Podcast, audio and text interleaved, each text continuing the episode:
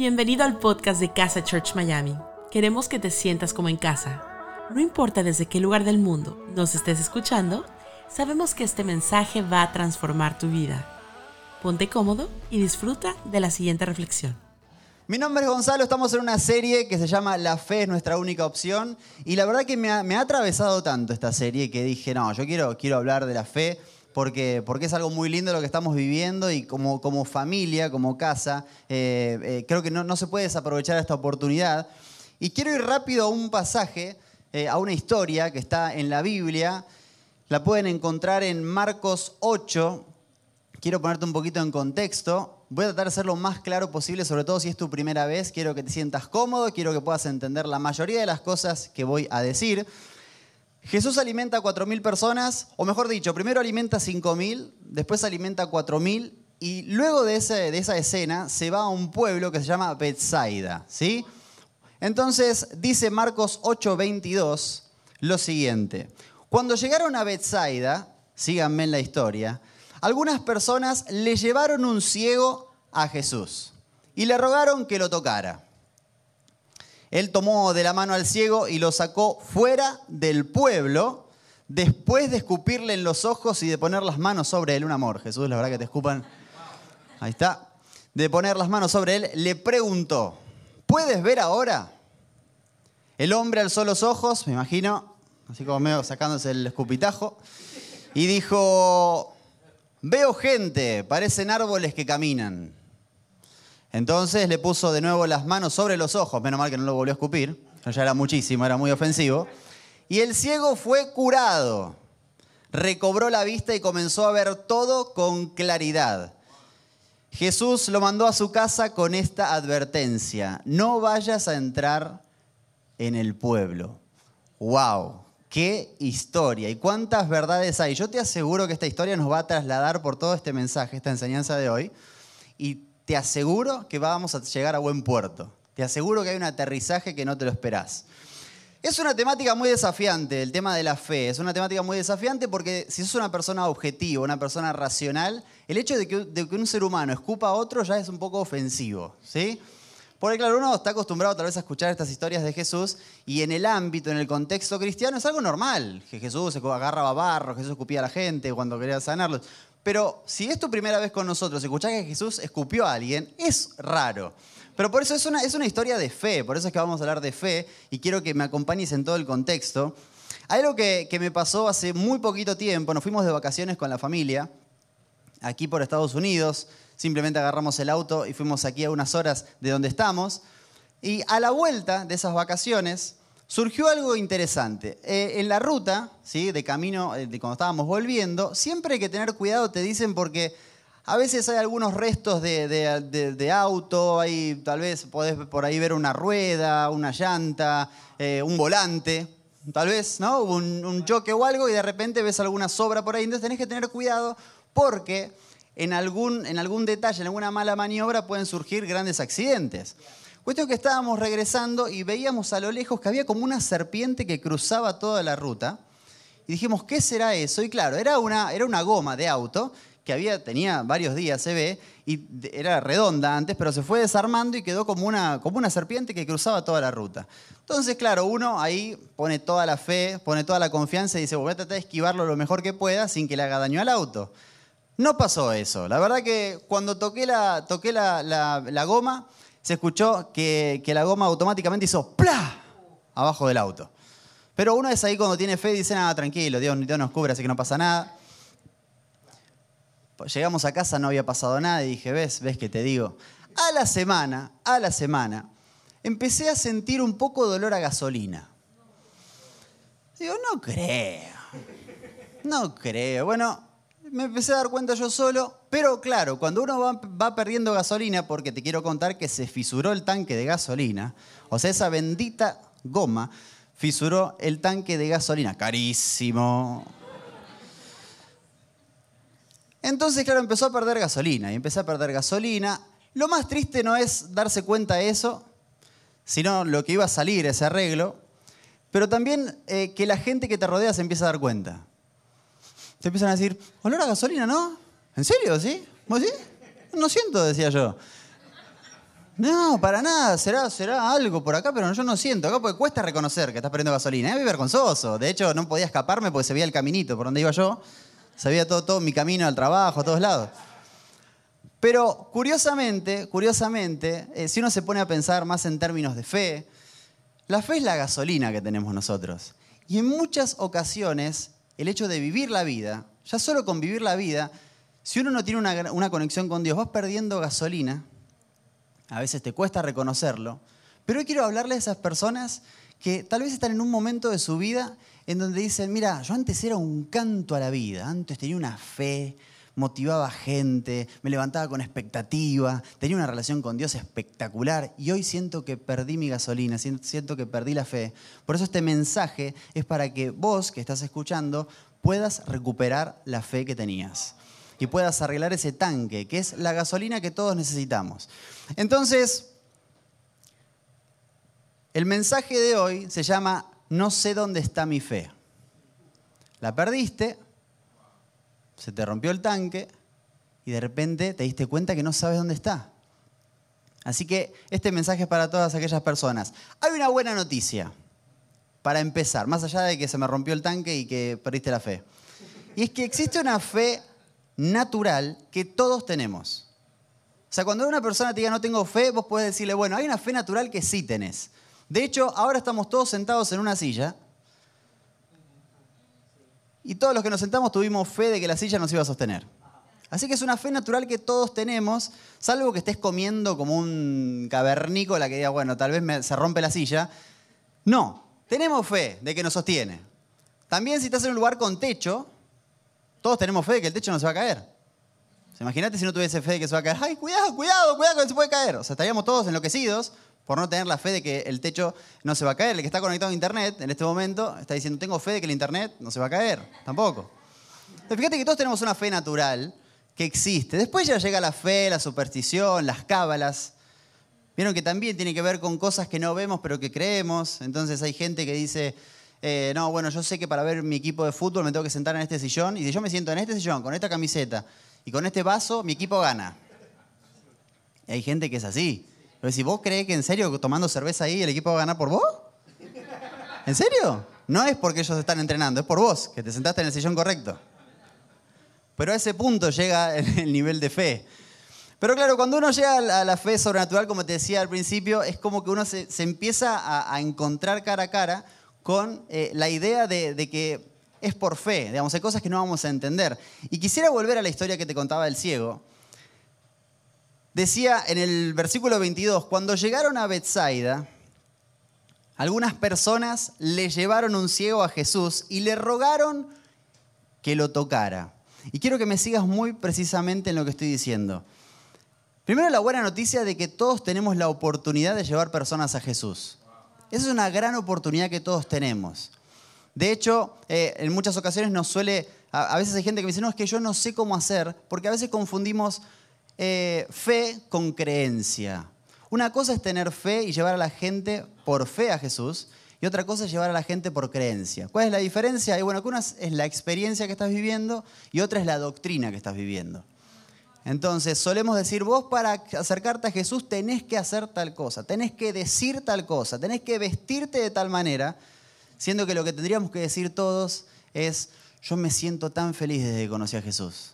Y que la gente diga, yo quiero lo que vos tenés.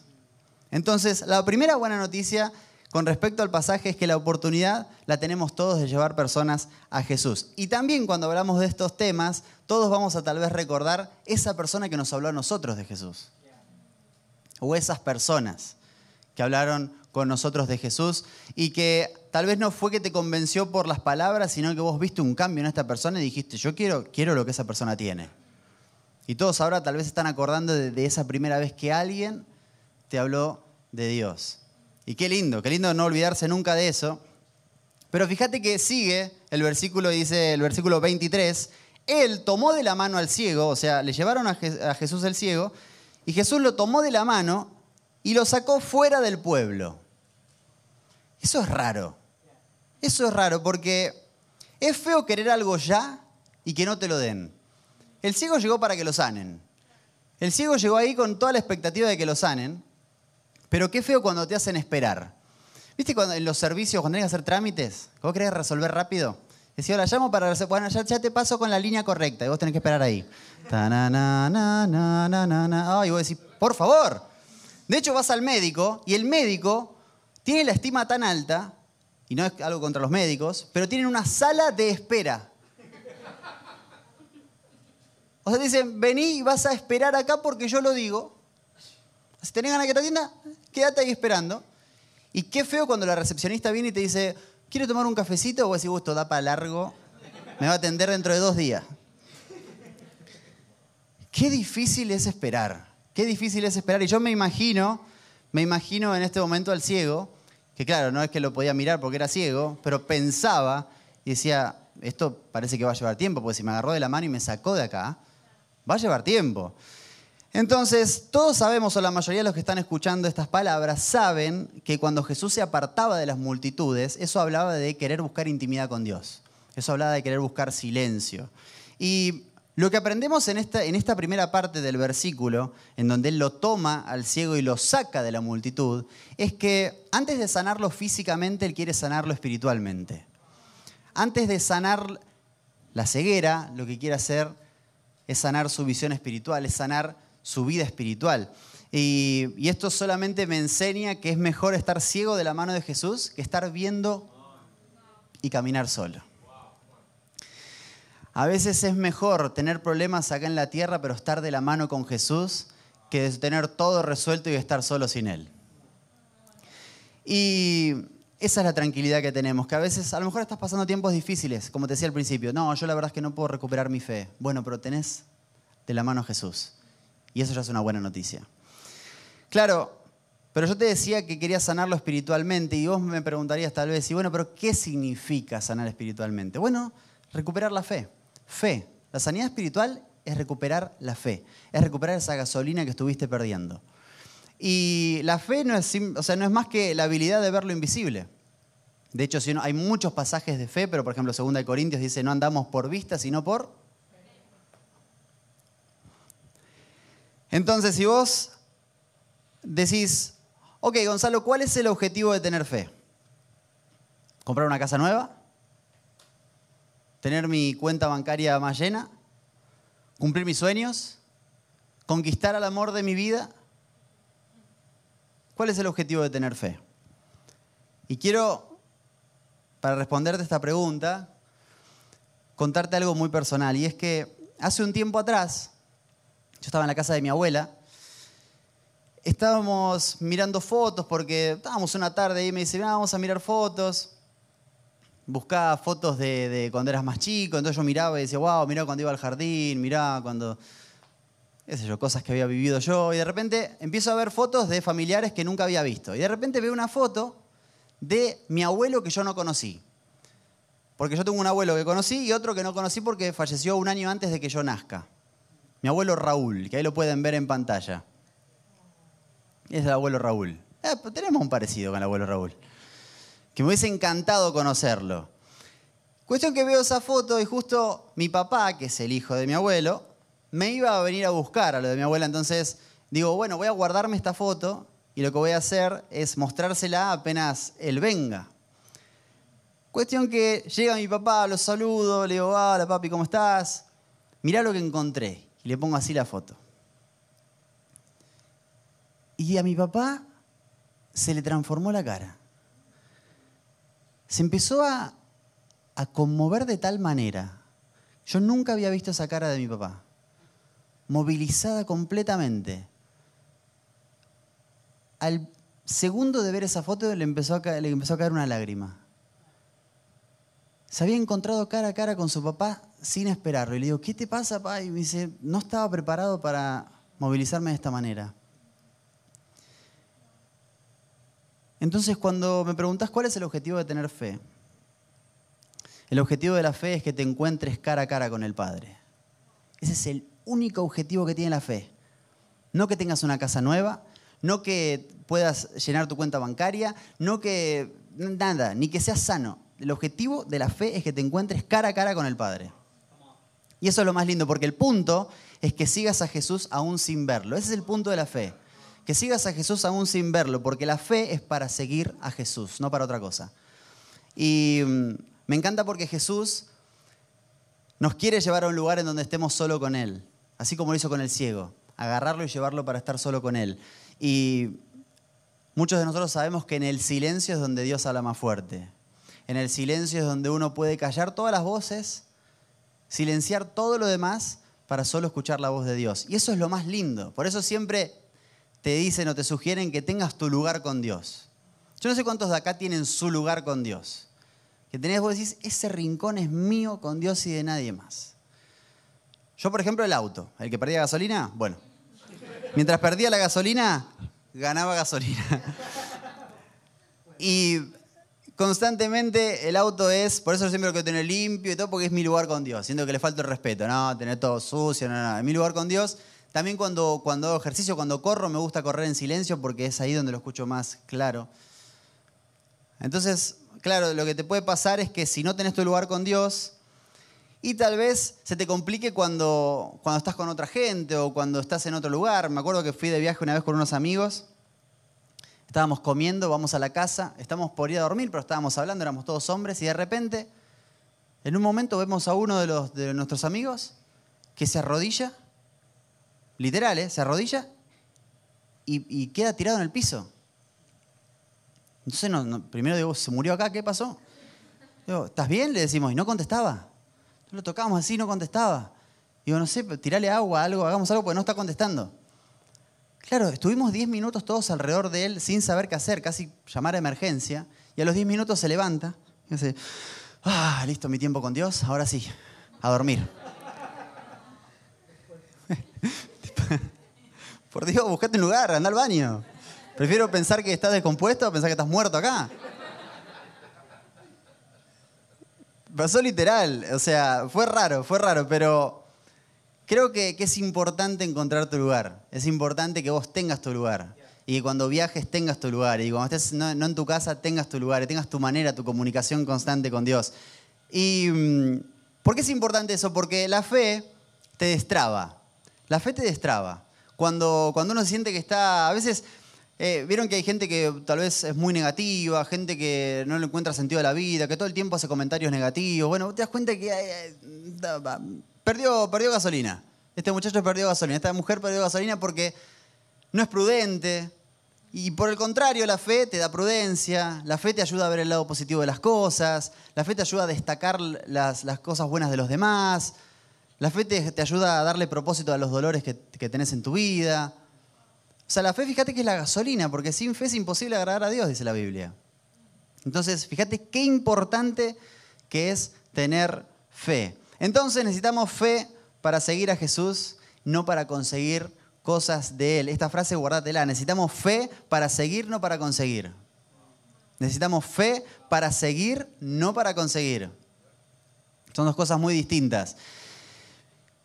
El pasaje sigue, esta historia sigue y te dije que nos iba a ir llevando, nos iba a ir llevando por, por lados extraños y sigue de la siguiente manera y se pone interesante, escuchen bien.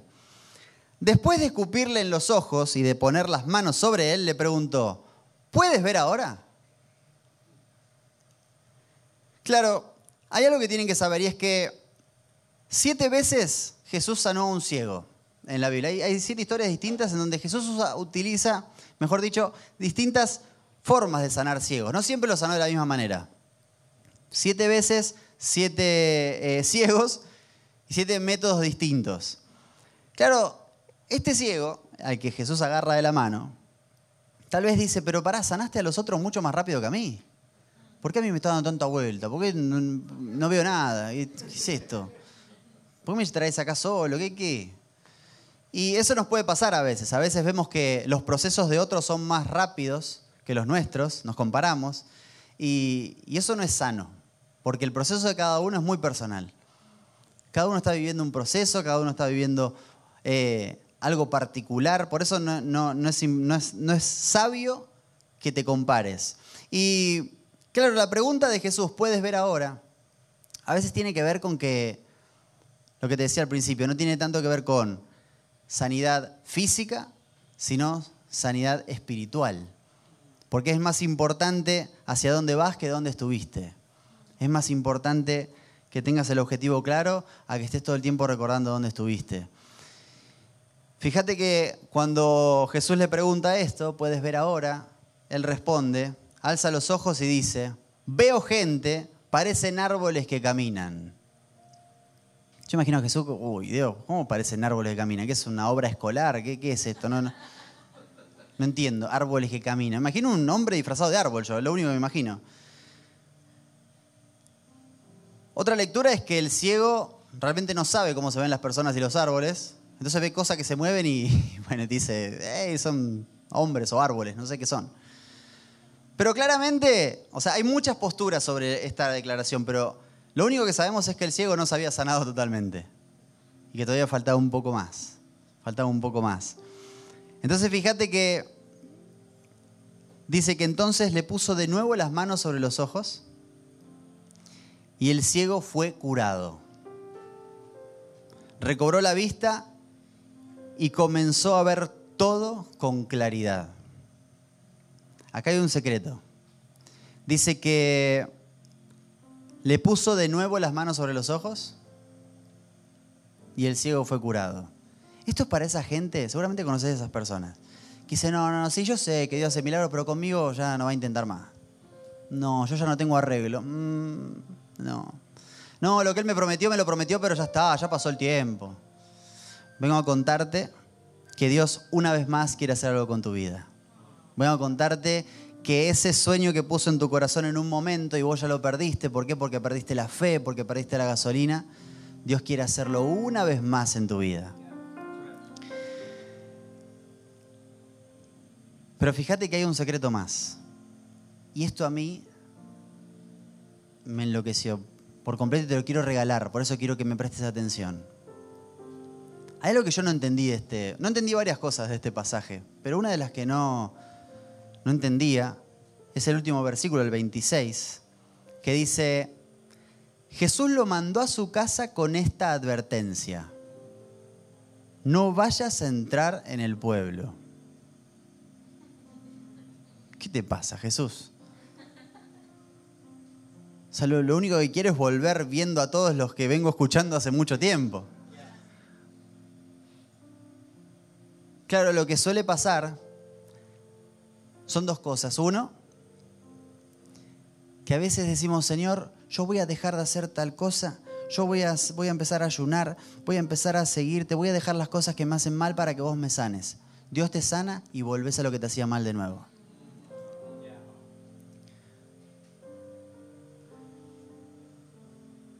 Entonces lo que Jesús dice en este momento es no vuelvas atrás. Y otra cosa que quiero que me escuches con atención es que la multitud del pueblo seguramente, si él regresaba, iba a celebrar que él estaba sano de la vista. Pero lo que no iban a celebrar es que él estaba sano de su fe. Porque el proceso es personal. O sea, la gente celebrará que recuperaste la vista, pero lo más importante es que recuperaste la fe. Y voy a contar algo que no conté nunca. Y ahí algunos se despertaron. No lo conté nunca de verdad. Esto lo sabe Dios, mi esposa y muy pocas personas. Así que lo voy a contar. ¿Estás listo? Sí. Bueno, esos cuatro que contestaron, se los voy a contar. Yo tuve un accidente. Eso sí, seguramente algunos lo saben. Un accidente que, que hizo que, que me rompa toda la cara, que me hagan una cirugía de siete horas y que estuve así de no contarte esta historia. Literalmente como el ciego, Jesús me tomó de la mano y me apartó por tres meses. Dolores, sin poder hacer nada, tomando líquido porque tenía la mandíbula quebrada, tres meses mirando el, techo. Me dolía respirar. Y algo curioso es que pasó el tiempo, pasaban los días, y mientras yo me iba sanando físicamente, iba entrando en cuenta que todo el proceso iba a salir muy caro. Entonces, no solo tenía dolor físico, sino que el bolsillo también dolía. Porque más allá de mi dolor, en un momento me enteré cuánto era la cuenta de toda mi cirugía. Y de un día para otro estaba debiendo 315 mil dólares.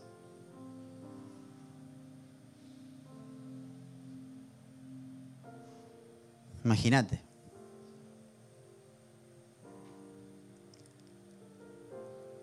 Y lo que ahí me pasó, ahí me pasó con Dios es que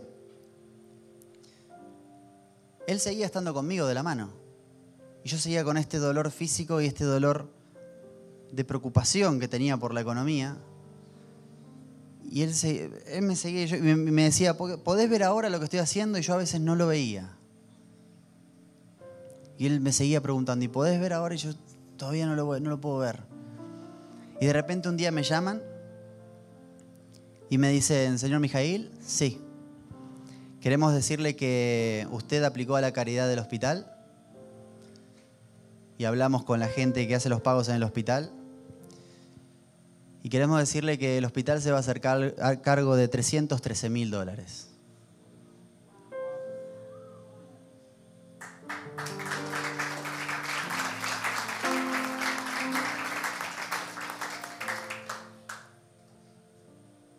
Y cuando yo iba con, yo ya estaba sano, quería correr a volver a contar esto. Y Dios me dijo no. Dios me dijo no, porque va a pasar lo que pasó recién. La gente va a aplaudir que te sanó físicamente, pero no va a aplaudir el proceso interno espiritual que hice en tu vida. Entonces, ¿qué te quiero decir con esto? que hoy lo que vamos a celebrar y estamos celebrando es que más de uno va a recuperar su fe. No me importa si te prospera Dios, no me importa si te sana Dios. Lo que quiero sí aplaudir es que hoy más de uno aquí en casa va a recuperar su fe. Y eso es lo importante. Eso es lo importante. Por eso quiero hacerte una invitación. Esta invitación a mí me la hicieron. Yo me acuerdo quién me la hizo, qué hora era, en dónde era, todo me acuerdo. Y tal vez es tu primera vez hoy y te vas a acordar siempre de, este momento. Quiero hacerte una invitación a que puedas recuperar tu fe. Y si nunca la tuviste, que puedas abrir tu corazón a esa fe, a esa fe de mirar cara a cara al Padre y decir, Jesús, vos sos lo más importante. Por eso me encantaría que junto a mí, cuando yo diga tres, todos podamos decir, mi fe está en Jesús que lo podamos gritar. Y si estás en el chat, que lo puedas escribir. No solo los que están viendo esto por primera vez, sino aquellas personas que llegaron hoy con el tanque vacío. Así que a la cuenta de tres, todos juntos, vamos a decir, recuerden, mi fe está en Jesús. Uno, dos, tres. Mi fe está en Jesús. Y este aplauso lo damos a todas las personas que han recuperado su fe que hoy le abren su corazón a Dios y le dicen, yo quiero caminar de tu mano. Qué lindo, qué lindo es caminar con esa confianza, qué lindo es decir, ok, tengo deudas, pero prefiero tener deudas y estar de la mano con Jesús. Tengo este problema en mi vida, tengo esta enfermedad, pero qué lindo caminar con Jesús. Mi fe está puesta en Jesús, no en los resultados. Porque Jesús es mi premio, no mi trampolín. Por eso ahora me gustaría cerrar con una oración. Con una oración que es hablar con Dios, es aprovechar que estamos en este proceso de recuperar la fe y, agarrar de la mano fuerte a Jesús y poder con total honestidad dirigirnos a Él. Por eso Jesús te, te agradezco profundamente. Te agradezco profundamente por esta nueva oportunidad que nos das porque hoy había muchos amigos que estaban escuchando este mensaje y ya habían bajado los brazos y ya sentían que su tanque no podía volver a llenarse y, lo lindo de que en este proceso estamos todos juntos. Por eso te agradezco, Jesús. Te agradezco por las personas que hicieron esta oración, que dijeron estas palabras, que ponen su fe en vos. Te agradezco por toda la gente que está escuchando o viendo esto por primera vez. Te pido que los abraces, que los acompañes, que sientan tu abrazo y tu mano como nunca antes en la vida. Y te agradezco por este momento que no va a regresar. Pero lo más lindo lo más importante es todo lo que se viene. Te agradezco porque una vez más confirmamos que la fe es nuestra única opción. En tu nombre Jesús. Amén. Gracias por habernos acompañado en esta enseñanza de Casa Church Miami. Esperamos que haya sido de mucha ayuda. Te invitamos a que lo compartas en tus redes sociales y que nos dejes tus comentarios. Para más información de nuestras actividades o para conocer más de nuestra iglesia, puedes ingresar en casachurch.miami y seguirnos en nuestras redes sociales. Antes de despedirnos queremos declarar bendición sobre tu vida. Que el Señor te bendiga y te guarde, que haga resplandecer su rostro sobre ti, que tenga de ti y de nosotros misericordia y que ponga en tu vida paz.